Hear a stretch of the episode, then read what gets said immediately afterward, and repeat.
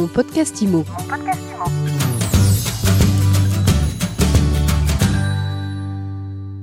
Bonjour à tous et bienvenue dans ce nouvel épisode de mon podcast IMO. Alors je ne sais pas vous, mais moi quand on me demandait il y a quelques semaines encore quels étaient les territoires où les startups allaient s'installer, eh ben je mettais directement le cap à l'ouest. Je pensais à Nantes, à Brest, à Bordeaux. Eh bien j'avais tout faux.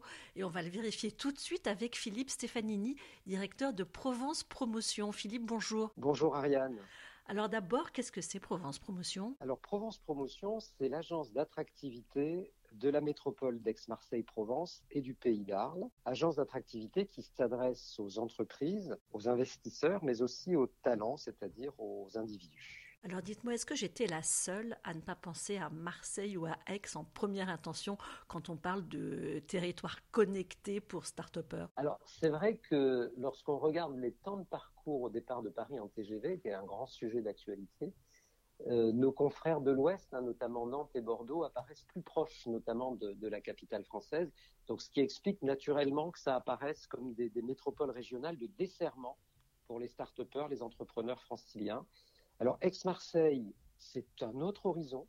On est moins dans le desserment, on est plus dans l'ouverture au monde et notamment euh, permettre à des entrepreneurs français d'avoir un modèle qui puisse se développer en Méditerranée, en Afrique notamment. Le mouvement de délocalisation de, Paris et des, grandes métropoles, il s'est accéléré euh, avec le Covid. Comment est-ce que vous en avez bénéficié, vous, à Aix-Marseille? Alors, on a vu euh, des entreprises organiser assez rapidement le fait de déplacer euh, leur siège, je pense là à des entreprises de petite taille, hein, puisque les entreprises récentes, je pense notamment à l'exemple de Live Mentor, qui est une entreprise qui est une success story dans le coaching à distance pour euh, les dirigeants d'entreprise, qui compte une soixantaine de formateurs euh, et dont le siège était à Paris 11e, et qui dès le mois de mars-avril, donc il y a un an, a, proposé au personnel du siège de penser à quitter Paris.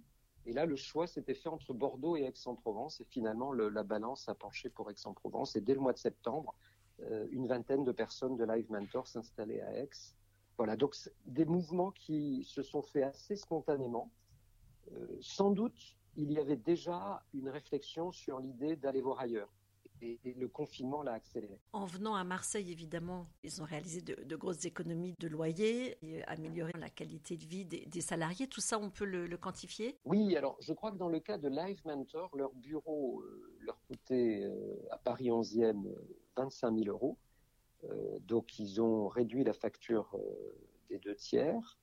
Et plus encore, le raisonnement est que avec un, un niveau de rémunération pour de, jeunes collaborateurs, hein, entre 30 et 40 000 euros par an. C'était assez compliqué de se loger à proximité des bureaux, alors que là, sur Aix-en-Provence, sur Aix-Marseille, les collaborateurs qui ont suivi ont tout de suite amélioré leur mode de vie puisqu'ils peuvent se loger à proximité des bureaux. Donc les bureaux sont moins chers, on peut se loger moins cher, on peut embaucher aussi, il y a, tout un bassin d'écoles dans lequel les, entreprises qui viennent chez vous peuvent aujourd'hui euh, puiser pour recruter. Oui, alors sur Aix-Marseille, on a plus de 100 000 étudiants. Euh, il est clair que beaucoup de nos jeunes diplômés avaient traditionnellement pour euh, moyen de s'insérer dans les entreprises le fait de quitter Aix-Marseille et notamment en direction de l'île de France. Et là, aujourd'hui, on peut inverser le mouvement. On est vraiment dans la période où euh, un, jeune entrepreneur va plutôt regarder où est-ce que les personnes qu'il va recruter ou qu'elle va recruter sont, d'où ils sont originaires. Et ça, c'est vrai que euh, les jeunes entrepreneurs ont plutôt tendance à se rapprocher euh, des bassins de vie dont sont originaires les talents qu'ils veulent recruter. Auparavant, c'était un peu l'inverse avec un phénomène très important, c'est que les investisseurs, ceux qui interviennent dans le haut de bilan des jeunes entreprises et qui sont majoritairement sur la place parisienne, avaient tendance à, inciter les jeunes entrepreneurs à rester à proximité d'eux. Donc il y avait ce phénomène aussi, hein, pour pouvoir s'émanciper un peu de la proximité des investisseurs financiers, je pense que le, confinement, la crise Covid a un peu libéré les esprits. Pendant longtemps, il y a eu une rivalité entre Aix et, Marseille en termes d'attractivité. Euh, où est-ce qu'on en est concrètement là-dessus? Depuis 2016, les deux villes euh, partagent la même métropole. Donc ça, c'est un point important. Ça n'était pas le cas dans les années qui avaient précédé. Chacune avait sa propre intercommunalité. Et là, depuis 2016, c'est donc la métropole Aix-Marseille-Provence. Plus encore, cela avait été euh, précédé par la fusion des trois universités à partir de 2012 pour donner naissance à Aix-Marseille Université. Euh, donc, voyez-vous, ce sont vraiment des marqueurs le fait que les universités ne se tirent plus la bourre, mais vision d'ensemble, et le fait que le travail entre les communes ne se fasse pas dans des intercommunalités distinctes, mais dans la même métropole, ça, ça a beaucoup changé les choses. Est-ce que néanmoins Aix et Marseille attirent le même type d'entreprise ou de nouveaux arrivants? Alors effectivement, on a un territoire très étendu, puisque la métropole, outre les deux villes-centres, hein, Marseille et Aix-en-Provence, nous avons des villes moyennes, hein, comme Salon de Provence, Istres, Aubagne, euh, Martigues, qui aujourd'hui répondent aussi aux attentes des jeunes entrepreneurs d'être dans des villes vraiment à taille humaine et où d'ailleurs un phénomène se voit le jour, c'est-à-dire que les jeunes entrepreneurs s'installent dans le centre des villes moyennes et non plus dans des pôles d'activité. Alors effectivement, ça nous permet de répondre à une gamme assez étendue euh, d'aspirations. Hein, nous pouvons avoir des jeunes entrepreneurs qui veulent être en quartier d'affaires, euh, comme sur Euroméditerranée, hein, sur le, port de Marseille. D'autres qui préfèrent être en milieu plutôt urbain, hein, ça peut être le cas entre Aix et Marseille, ou, même encore aujourd'hui euh, dans le centre historique d'Aix, par exemple. Alors, y a-t-il des profils psychologiques différents? Euh, On peut retrouver quelquefois les anglo-saxons qui sont plus sensibles à l'image d'Aix-en-Provence, certaines fois aussi euh, des gens qui sont plutôt dans la partie créative et qui préfèrent Marseille. Voilà, donc on a des profils, mais j'ai envie de dire que certains hésitent aussi et attendent de voir où est-ce qu'ils recruteront le plus facilement.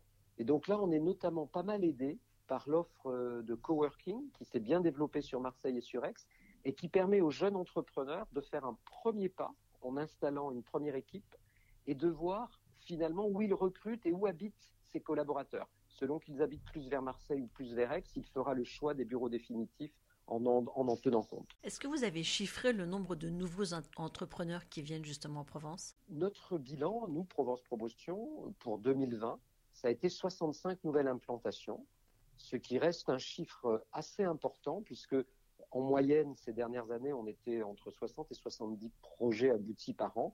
2019 avait été une année assez record. On a 80 projets qui avaient abouti. Donc 2020, 65.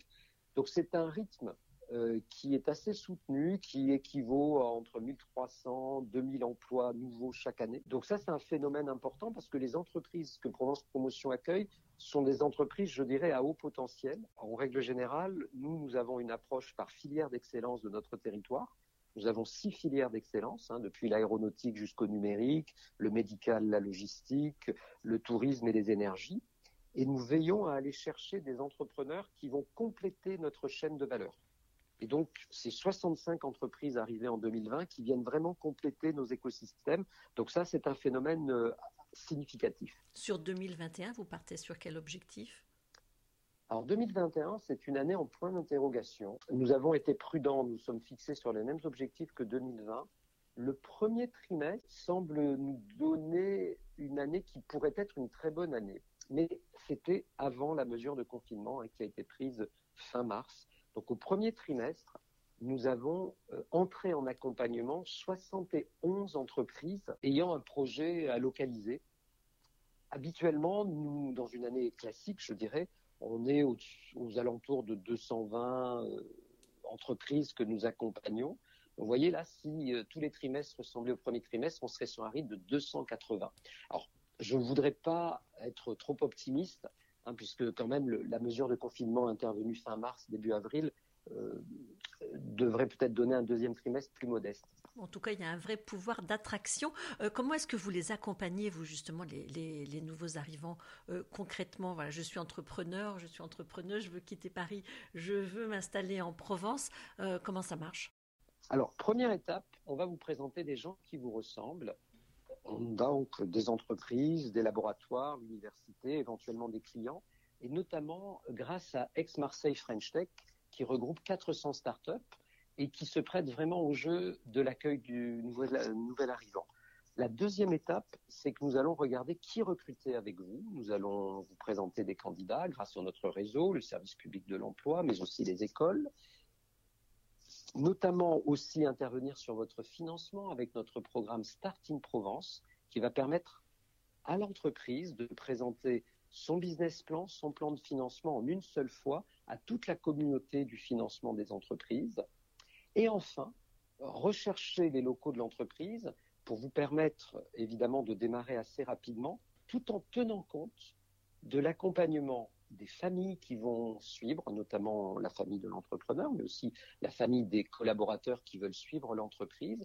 Et là, dans le cas euh, de l'approche des familles, nous avons un système d'aide à la décision qui s'appelle Living Working Provence, qui est un site web sur lequel on retrouve 16 bassins de vie où l'on présente le coût des logements, la scolarité des enfants, quel type d'emploi pour les conjoints, et enfin une demi-douzaine de familles récemment arrivées qui témoignent dans des vidéos.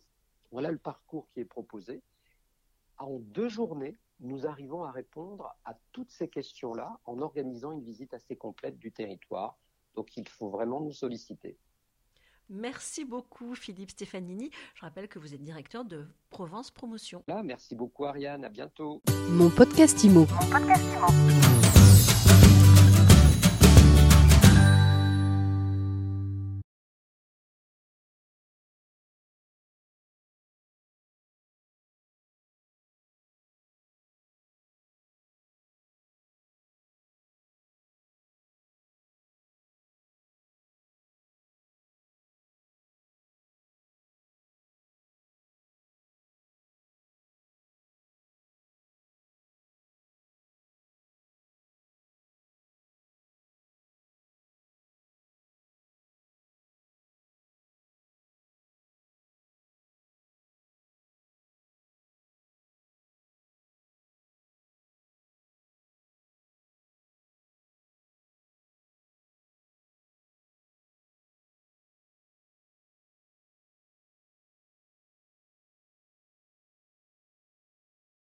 Merci Ariane, à bientôt.